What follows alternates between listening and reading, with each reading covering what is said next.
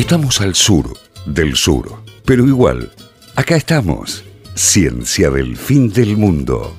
Mm, Bien, bueno, perdón por este impas. Ahora sí vamos a empezar con el contenido del programa de hoy de la mano de Dani González Mabel. Exactamente. Y como ya hice en otras oportunidades, como ya hicimos en otras oportunidades, eh, me voy a valer de la maravillosa literatura Bien. para hacer esta columna. Si te veo que tenés un librito. Sí, me traje chiquito. un librito a cuestas, en, en Mm. medio en carretilla. De bolsillo, pero de bolsillo de gigante. Claro. Más de mil páginas tiene este libro. Wow. Más de mil páginas. Bueno, pero era el que tenía para leer las dos páginas que quería leer. Está No bien, lo podría haber buscado en internet, lo podría haber copiado y pegado, pero ¿saben qué? Me gustan los libros. Está muy Y bien. lo tenía y dije, bueno, lo llevo. ¿Por qué? Porque vamos a hablar de una temática que realmente causa mucho miedo. Creo que es una de las cosas que más miedo causa, mucho más que cualquiera de los monstruos. Ah, pensé que era el chupacabra yo. No, no es el chupacabras, tampoco es el expresidente, Claro, también podría haber sido. no Determinados es. expresidentes. no lo es. Voy a empezar leyendo unas páginas de este pero pero, con, pero con voz de Héctor Larrea. Léelas. Con voz de Héctor. Ah, cuánta presión. Ser enterrado vivo es, fuera de toda discusión, el más terrible de los extremos que jamás haya caído en suerte al simple mortal. Los límites que separan la vida de la muerte son, en el mejor de los casos, vagos e indefinidos. ¿Quién puede decir dónde termina una y dónde empieza la otra? Sabemos que hay enfermedades en las cuales se produce una cesación total de las funciones aparentes de la vida, y sin embargo, esa cesación es una simple suspensión para darle su justo nombre. Hay tan solo pausas temporarias en el incomprensible mecanismo. Transcurrido cierto periodo, algún misterioso principio oculto pone de nuevo en movimiento los mágicos piñones y las ruedas de hechicería. La cuerda de plata no estaba suelta para siempre, ni irreparablemente roto el vaso de oro. Buah. Que te entierren vivo definitivamente debe ser... Qué Com- miedo. Completamente. Qué Por eso miedo. eh, está bueno que te cremen. Pero vos Porque te sabés que- asegurás que no te van a enterrar vivo. Bueno, Pero por ahí El- te queman vivo. Claro, que te cremen vivo es un problemón Es un también, ¿no? problemón, O sea, no. No, pero por eso, por eso hay, un, hay una... per- Perdón si esto es un spoiler y ya arrancamos. Seguramente. Ay, no no, no, no, pero dale, dale, dale. dale. Que hay como un, un, un tiempo mínimo que tiene que durar un velorio por si se despierta el chabón. Claro, Qué bueno, miedo, justamente esto que acabo de leer, que es uno de los terrores, este, creo, más terribles que pueda tener el, el ser humano, tuvo su época de gloria en la literatura gótica de los siglos XVIII y XIX. Justamente lo que acabo de leer son palabras de Edgar Allan Poe que hizo como... Digo, tuvo este terror como para ser dulce, ¿no? En sus cuentos. Totalmente, totalmente. Lo metió por todos lados y realmente asusta. Asusta. Asusta porque no es un monstruo, una cosa que viene de otro lado. Es como el humano eh, contra el humano en una cosa tipo horrible. Sí, y además es como dice Poe en ese texto. De golpe se paró, se paró la maquinaria y. Loco, parecía que estabas muerto. Claro. O sea, Claro. y bueno, y te enterramos. ¿Y qué va a hacer si después se reactivó la maquinaria? Uy, Mildis. Te pido Mildis, pero pensé que estabas muerto, boludo. Bueno, mía. Resulta que en- en- el abordaje de este terror en la literatura es muchísimo más viejo que Edgar Allan Poe. Ah, ¿sí? pero mira. Que si bien él, creo que de lo que yo leí es como el que más jugo le saca. Sí, totalmente. Este, estuve leyendo una nota justamente que salió en la página del CONICET hace un par de años de una investigadora en letras, Ana María Risco, que contaba que en un trabajo que hicieron junto a Marcelo Martino, otro investigador eh, del CONICET, se encontraron que en realidad en la literatura latina de- del mundo antiguo ya aparecía esta idea del, del- del enterramiento vivo. ¿sí? Eh, de hecho, en el siglo I después de Cristo aparecen Plinio el Viejo y sí. Valerio Máximo, eh, dos autores que empiezan a hablar de esta idea de, de- de ser enterrado vivo. ¿Sí? También Apuleyo, en el sigl- siglo II después de Cristo, vuelve a lo mismo. Los textos en ese momento eran como una mezcla de, de- de texto de medicina académica, obviamente de la época, pero mezclada con, con- con cierta fantasía literaria, ¿no? Es como que estaba bastante Solapado, ¿no? Claro, no bastante había difuso una el límite. bien marcada. totalmente. Bueno, obviamente siglo XVIII, siglo XIX explota Claro. esta temática. Todo lo romántico, lo gótico, y tenía ahí. Exactamente. Espectacular. Época en la que también aparecen un montón de otros monstruos. Sí, claro. En, en- ¿no? en la de literatura. Totalmente. Pero la idea esta del entierro prematuro, los muertos vivientes, surge como muy fuertemente. Y de hecho, es el propio Edgar Allan Poe que eh, eh, en su escritura juega mucho con esto de el acercamiento y el uso de cierto discurso científico, ¿no? De la época, obviamente, pero usan mucho eh, este discurso científico. Hay un cuento. Me encanta que traigas eso porque todo lo que tiene que ver con eh, el aprovechamiento cinematográfico de Poe deja de lado que Poe le metió muchísima ciencia. O hoy diríamos pseudociencia, pero en ese momento era ciencia, ciencia. Totalmente. Pero es que era que el, el fines del siglo XVIII, principios del XIX. Eh, sí, Sí, Claro, era el momento en el que la ciencia entraba en todos lados. eh, Y, y que era- los límites eran medio Era difusos, difuso, tal ¿no? cual. No, Digo, los límites entre ciencia y lo que hoy conocemos como pseudociencia, ya hemos hablado. sí. de- de- no, de- muchas veces eran lo, lo que hoy llamamos pseudociencia eran ciencias de verdad, con, con asociaciones, grupos de expertos. Y se enseñaban en Sí, universidades. Sí, y sí, se sí. estudiaban en universidades famosas y todo. Em, pero bueno, eh, no sé si conocen, lo deben conocer porque es muy famoso, la caída de la casa Usher. sí. Es maravilloso. Digo, es uno de, mis cuentos favoritos. Lo, lo- lo leí, lo releí un montón de veces. Pero justamente quería ir a esta idea de el discurso científico dentro de la escritura de Poe. ¿sí? Y permítanme leer otro párrafo que dice así: La enfermedad de Lady Madeline había burlado durante mucho tiempo la ciencia de sus médicos.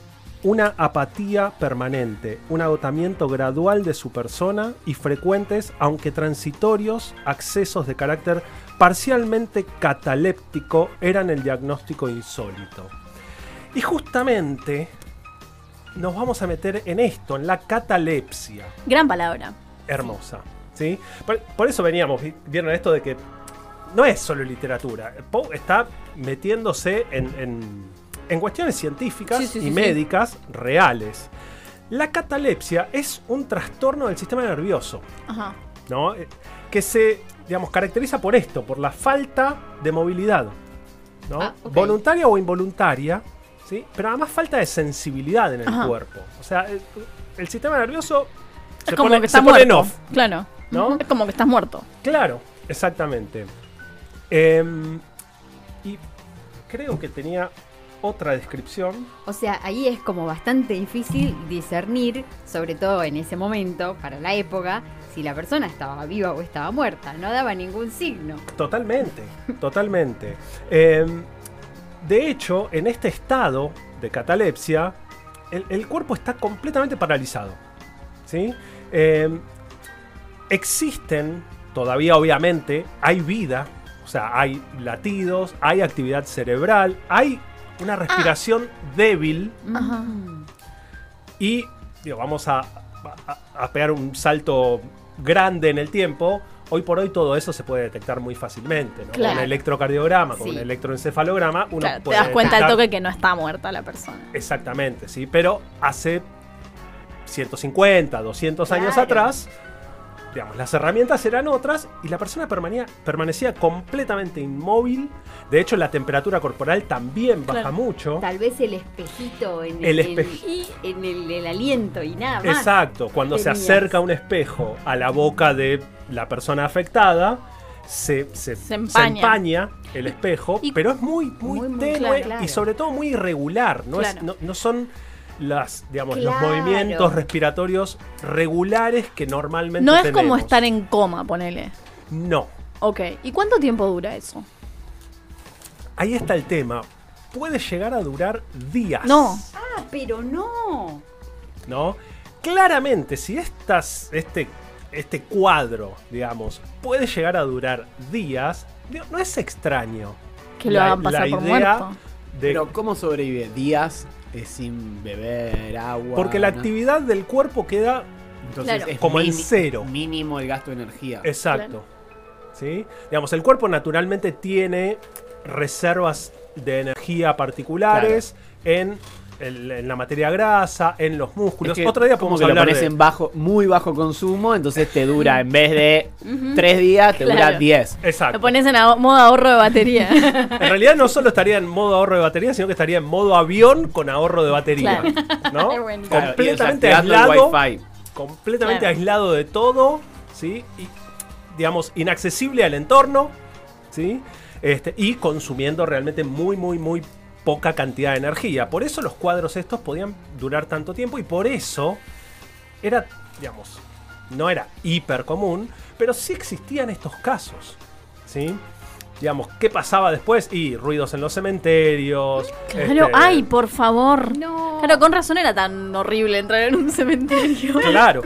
El muerto levantándose el velorio, Ay, no. ¿no? Digo, se han, se han registrado situaciones de ese tipo en donde quizás el que se moría en ese momento era claro, otro de los lo que que estaban estaba bien asistiendo. vivo. Obviamente, Ay, por obviamente. favor. Em, flor de cagazo. Como para no. convengamos. Em,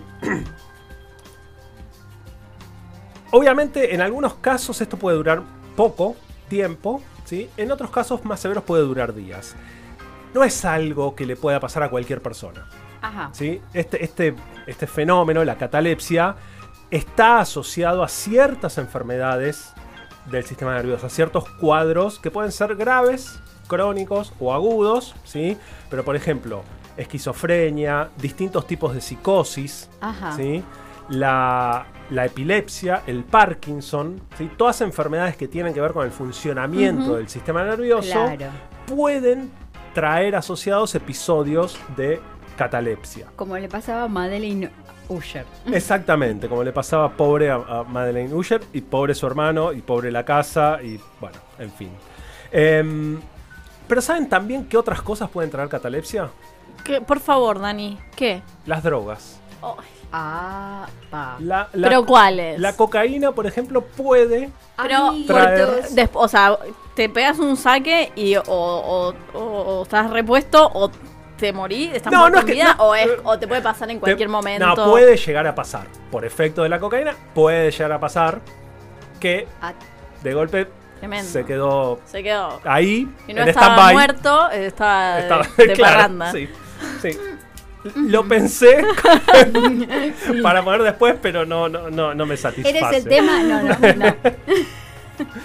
Bueno, pero esto de, de- de- de la muerte o de- del estado cataléptico inducido por drogas también apareció en la literatura hace Ajá. mucho más tiempo antes que Poe. Si les digo, simular la muerte por Ay, sí, tomar claro. una Romeo poción. Julieta. Totalmente. ¿sí? William Shakespeare lo escribió hace Claro. Y era varios, cocaína varios lo que siglos. tomaron. No, era- no, no, no sabemos. era una poción. Una poción. ¿sí? Que toma Julieta para justamente simular su muerte, que la lleven a la tumba familiar en el cementerio y que venga Romeo y que se vayan los dos. Claro. y- Gus Fring en Breaking Bad hace algo parecido. No sé quiénes entiendan. Ah, No, no vi, no vi. Bueno, obviamente sabemos que Romeo y Julieta terminó mal. termina mal. No, no funcionó. Malesal Sí. a los, para los amantes de Verona, no. Sí, no funcionó. En fin. Eh, todo esto me, me resultó obviamente muy. Este. Muy interesante de leer. Hoy por hoy no es tan común esto, porque obviamente en determinado momento del siglo XX se establecieron los velatorios obligatorios durante cierto tiempo para tratar de prevenir esto de ser enterrados vivos. Pero igual si dura días, o sea, ¿cuán- ¿cuántos días? Bueno, había velorios de Había día. velorios más largos, Mm. sí. De hecho, se estimaba que en algún momento se, se estableció que entre dos y tres días tenían que esperar para Ay, enterrar a- al muerto. Pero también en el cementerio de la Recoleta hay tumbas que tienen dispositivos especiales con campanas Ay, no, me para tocar loca. desde adentro del honka. Por las dudas. Por las dudas. Sí, ¿Sí? Espectacular. Digo, si estás muy bajo tierra, igual no se va a escuchar. No, no, no, la campanita queda afuera, ahí tiene una piolita Claro, tipo, que se tira desde adentro del cajón. Y te despertás Qué y tirás el sí, coso por y. ¿Por qué? Porque, digo, la- las, ¿Te familias, las familias más acomodadas tenían recursos Claro. para hacerse construir lo que Lo que quisieran. Y la campana la tocaba el viento. Pero te imaginas ser el, el Sí, vas a- cuidador vas del cementerio Ay, a las por 3 de la mañana te suena la campanita. Yo me muero, o sea, me muero, me entierran ahí. Eh, bueno, justamente, Por suerte, te, por suerte campana. te quedas cerca. justamente nos vamos a, a- a situar en el cementerio de la Recoleta para empezar a salir de esta Del columna. cementerio. De esta columna. con una historia trágica y muy famosa de quizás la muerta más célebre enterrada viva en Argentina. No sé si lo conocen a Eugenio Cambaceres. Yo conozco toda esta historia porque la leí el en un Club librito. Deportivo Cambaceres. Mm, no, no, ¿sabes que Me olvidé de buscarlo. Iba a buscar a ver Que queda tenía que en- ver Sí, con, tenía algo que ver. Eh, Este- Creo que sí, quedan Berizo, con Eugenio. este, que era escritor, ¿no? Eugenio Entonces, Cambaceres sí, sí, era un es- escritor. es. Y su hija se llamaba Rufina. Exactamente. Sí, conozco ¿sí? la historia. Rufina nació en París el 31 de mayo de 1883. ¿sí?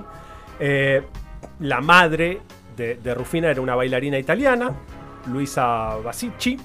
Y el padre, el escritor este, Eugenio Cambaceres, que era un aristócrata porteño de, digamos, al parecer no le estaba yendo tan bien en. Buenos Aires, pero Ajá. en fin.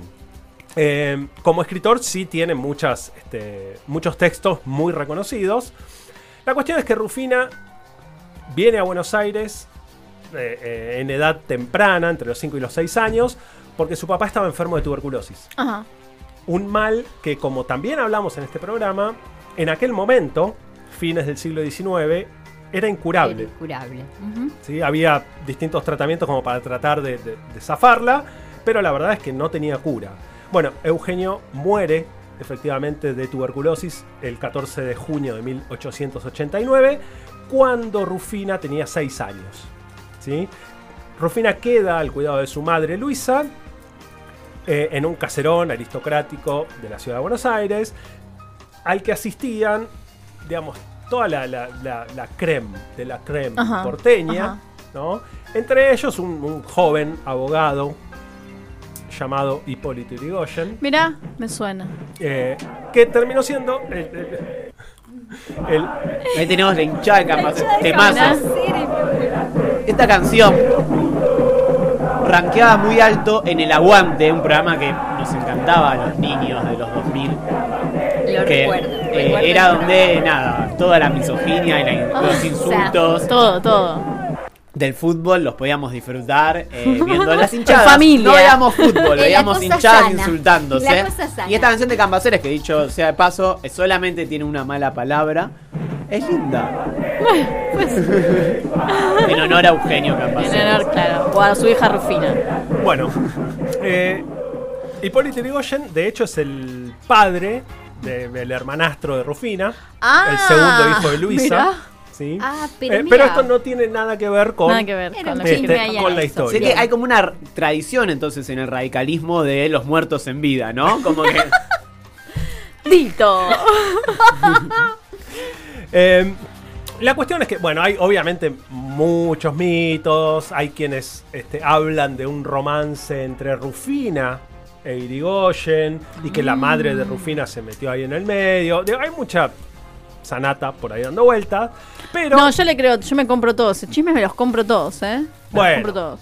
no sabemos. Lo que, lo que sí sabemos es que el 31 de mayo de 1902, el día del cumpleaños, cumpleaños, de sí. Rufina, cuando cumplía 19 años, y vieron que en esa época estaba lo- el tema de la presentación en en sociedad, sociedad, Claro, onda, sí, no sé, vender a la hija. Sí, o básicamente sea, era eso, ¿no? ponerla en la vidriera y Eh. vaciarla hasta que viniera alguien a casarse. El día de su cumpleaños, 19, cuando estaba con toda la, la- la aristocracia porteña en su caserón, eh, Rufina se empezó a sentir mal y La en quedó. su habitación se quedó sola y cayó al piso.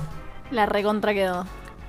Unos minutos después, la madre sorprendida de que no bajaba, entró a la habitación, la vio tirada en el piso, llamó a los gritos este, a- por ayuda.